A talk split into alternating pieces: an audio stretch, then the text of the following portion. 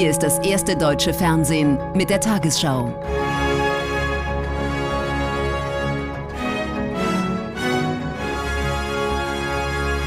Heute im Studio Judith Rakers. Guten Abend, meine Damen und Herren. Ich begrüße Sie zur Tagesschau.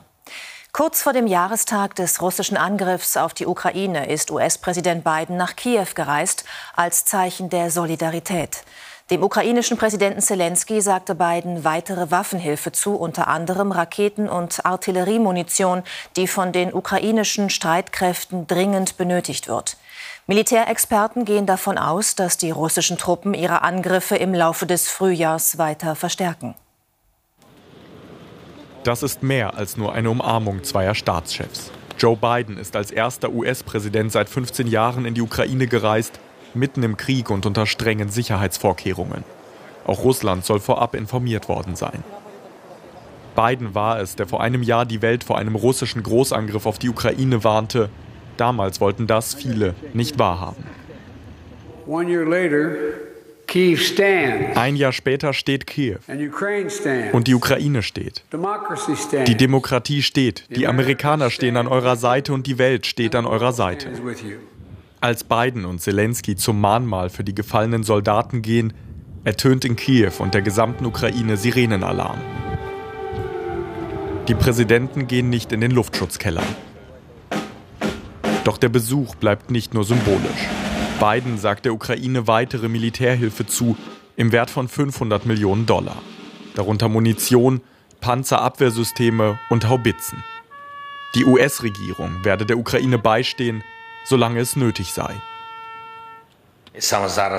Gerade jetzt ist ein so gewichtiges Paket ein unmissverständliches Signal, dass der russische Revanchismus keine Chance haben wird.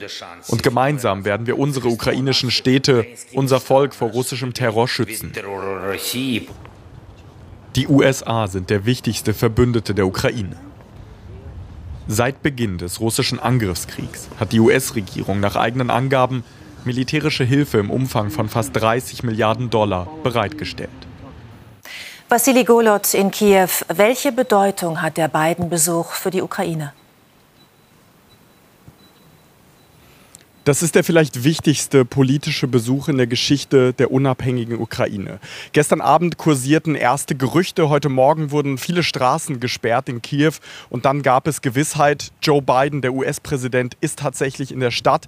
Und alle Menschen, mit denen ich gesprochen habe, haben gesagt, wir sind überrascht und wir sind gleichermaßen beeindruckt. Sie sind beeindruckt davon, dass Joe Biden in Kriegszeiten in das Land gekommen ist und sie kaufen ihm seine Botschaft ab. Und zwar die, dass er und sein Land deutlich machen, die Ukraine so lange zu unterstützen, wie dies nötig sei. Dieser Besuch kommt in einer Zeit der Zermürbung für die Menschen in der Ukraine und es ist für sie ein wichtiges Signal. Diese Hoffnung, diese emotionale Hoffnung, die sie in den Besuch reinlegen, ist aber auch damit verknüpft, unmittelbar mit dem politischen Wunsch, dass das, was Biden zugesagt hat, das, was die Partner zusagen, auch zeitnah in der Ukraine ankommt. Dankeschön, Vassili Golot in Kiew. Auch beim Treffen der EU-Außenminister in Brüssel ging es um den Krieg in der Ukraine. Im Gespräch sind weitere Waffenhilfen und neue Sanktionen gegen Russland. Sorgen macht der Ministerrunde, dass China verstärkt Russland unterstützen könnte, auch wenn Peking zuletzt eine Friedensinitiative angekündigt hat. Die USA werfen China vor, auch militärische Hilfe an Moskau zu erwägen. Die chinesische Regierung weist das zurück. Eine Freundschaft ohne Grenzen hatten sich China und Russland kurz vor Beginn des Kriegs in der Ukraine geschworen. Und dennoch gab es bisher eine gewisse Zurückhaltung Pekings, sich voll hinter Moskau zu stellen. US-Außenminister Blinken aber fürchtet, das könnte sich ändern. Bei einem Besuch in der Türkei warnt er heute erneut vor Waffenlieferungen aus China. Wir sind besorgt, dass China darüber nachdenkt, Russlands Krieg in der Ukraine zu unterstützen mit tödlicher Hilfe. Wir sehen uns das ganz genau an. Und das tut auch die EU. Deren Außenbeauftragter Borrell spricht heute von einer roten Linie deutsche Außenministerin appelliert an China, als Mitglied im Sicherheitsrat sei es für den Weltfrieden mitverantwortlich. Das bedeutet natürlich auch, dass äh, China keine Waffen und dazu zählen auch Dual-Use-Güter an Russland liefern äh, darf. Dual-Use-Güter sind solche, die sowohl zivil als auch militärisch genutzt werden können, etwa Computerchips. Solche Lieferungen gibt es offenbar weiter, doch tödliche Waffen sind noch mal was anderes. Wenn China sich einschaltet, sind wir in einer total, total anderen und nicht besseren äh, Direktion, was äh, ja, die Weltlage angeht. Nicht nur was Sicherheit angeht, sondern auch ökonomisch und so weiter. Denn dann würden wohl auch Wirtschaftssanktionen gegen China diskutiert werden, mit hohen Kosten auch für die EU. Peking dementiert heute Pläne für Waffenlieferungen und wirft den USA Falschinformationen vor. Es sind die USA, nicht China, die für einen ständigen Fluss von Waffen auf das Schlachtfeld sorgen, sagt der Sprecher. Die USA seien nicht in einer Position, Forderungen zu stellen. Doch zwischen Waffenlieferungen an die Ukraine und solchen an Russland besteht aus Sicht von EU und NATO ein gewaltiger Unterschied. Die UN-Charta erlaubt in Artikel 51 die Unterstützung des angegriffenen Landes zur Selbstverteidigung und nicht die des Angreifers. Verteidigungsminister Pistorius hat der Ukraine versprochen, sie bei der Ausbildung von Soldaten weiter zu unterstützen. Der Minister besuchte heute den niedersächsischen Truppenübungsplatz Munster. Dort lernen ukrainische Soldaten derzeit, wie man mit Leopard 2 und Marder-Panzern umgeht. Deutschland hat der Ukraine Schützen und Kampfpanzer zugesagt, die dem Land helfen sollen, sich gegen Russland zu verteidigen. Fünf Wochen haben die Ukrainer im niedersächsischen Munster Zeit, um zu lernen, wie die Panzer Leopard 2 und Marder im Gefecht funktionieren. Ein Lehrgang im Schnelldurchlauf, sechs Tage die Woche, zwölf Stunden am Tag. Der zwölfstündige Arbeitstag ist anstrengend, aber wir haben keine Zeit. Wie diese Ausbildung abläuft, davon machte sich Minister Pistorius heute selbst einen Eindruck und stellte fest, von der Ausbildungsmission profitierten beide Seiten. Die ukrainische Seite naheliegenderweise, was den Umgang der Systeme mit den Systemen angeht, aber auch die deutsche Seite, weil sie unmittelbar Eindrücke und Erfahrungen vermittelt kriegt aus einem Kriegsgeschehen. Die Ausbildung habe vor allem ein Ziel, so hört man es hier immer wieder. Schnellstmöglich mit dem neuen Panzer in den Einsatz ziehen. Wir bilden so aus, und das gibt das System her, dass wir möglichst mit dem ersten Schuss treffen, um eben auch knappe Munition zu sparen. Um Munitionsnachschub ging es dann am Nachmittag beim Rüstungskonzern Rheinmetall in Unterlüß, nur eine halbe Stunde von Munster entfernt. Hier haben sie gerade eine neue Produktionskette für Gepard-Munition gebaut. Noch in diesem Jahr sollen 300.000 Schuss an die Ukraine geliefert werden. Wir liefern, was wir können. Und wir können liefern, was wir haben. Und wir können liefern, was in den nächsten Monaten produziert werden wird. Deutschland bremse nicht, Deutschland liefere. Das betont Pistorius heute einmal mehr. Und so versichert der Verteidigungsminister heute auch dem mitgereisten ukrainischen Botschafter, Deutschland werde so viele Soldaten ausbilden, wie die Ukraine fordere. Die Ampelkoalition streitet weiter über die Haushaltsplanung für 2024. Dabei geht es darum, welche Vorhaben Priorität haben sollen und wie diese finanziert werden.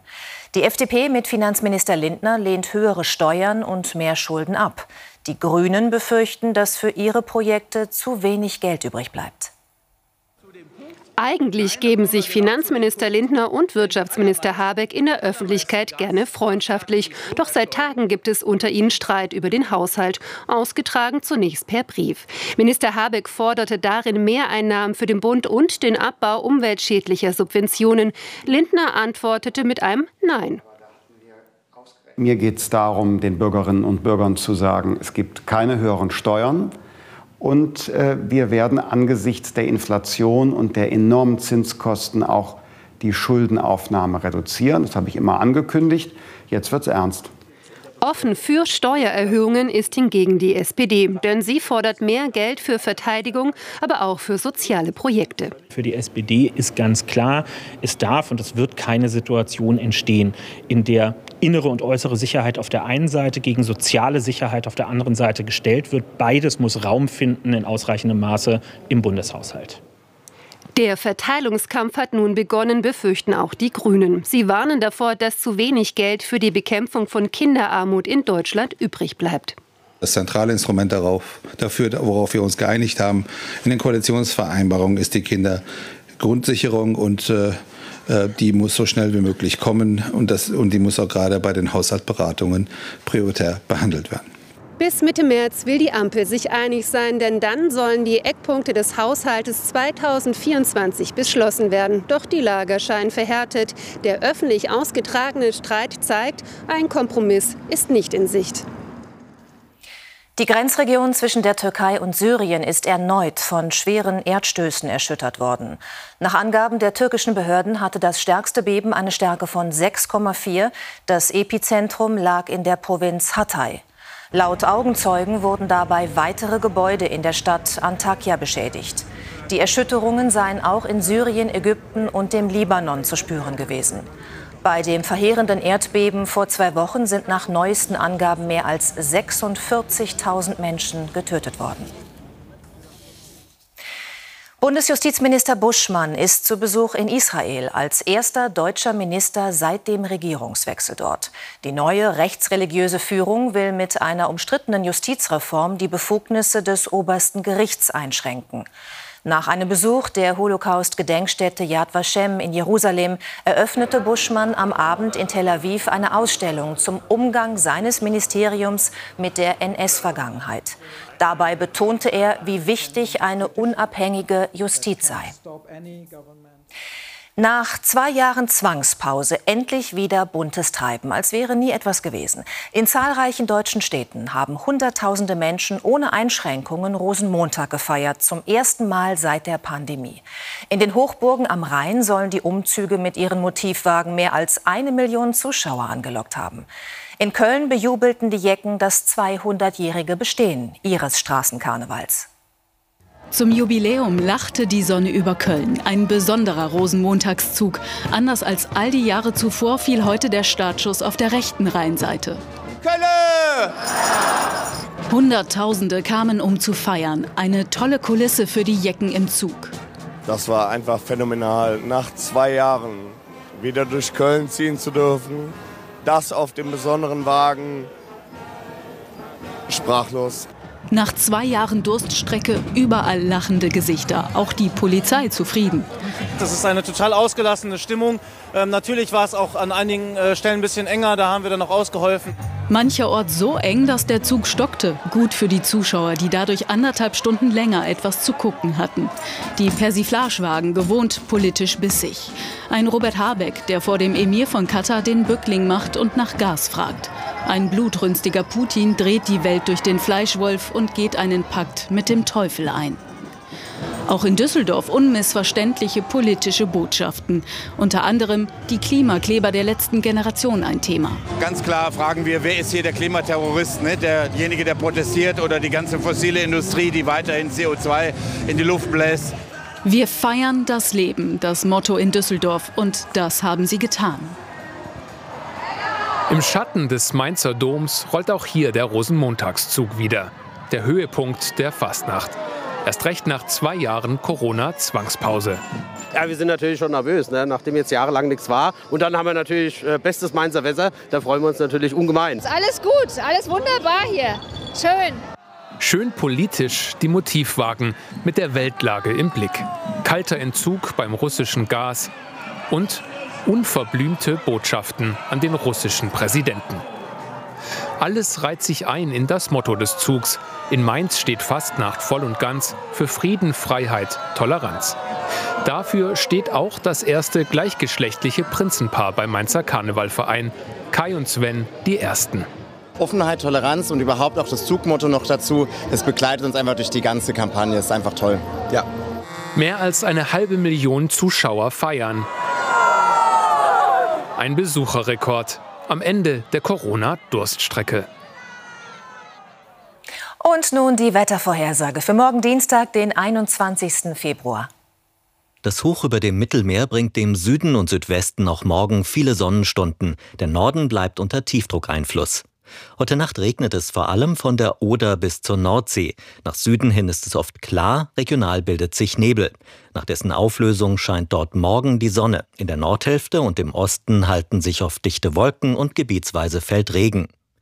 Heute Nacht Tiefstwerte von 9 bis minus 2 Grad. Morgen werden an der Ostsee 7, im Süden bis zu 17 Grad erreicht. Am Mittwoch im Nordosten, später auch im Westen dichte Wolken und gebietsweise Regen, sonst zum Teil noch freundlich. Donnerstag und Freitag geht es unbeständig weiter mit vielen Wolken und zeitweilig Regen. Am Freitag ist vom Norden bis in die Mitte auch Schnee dabei.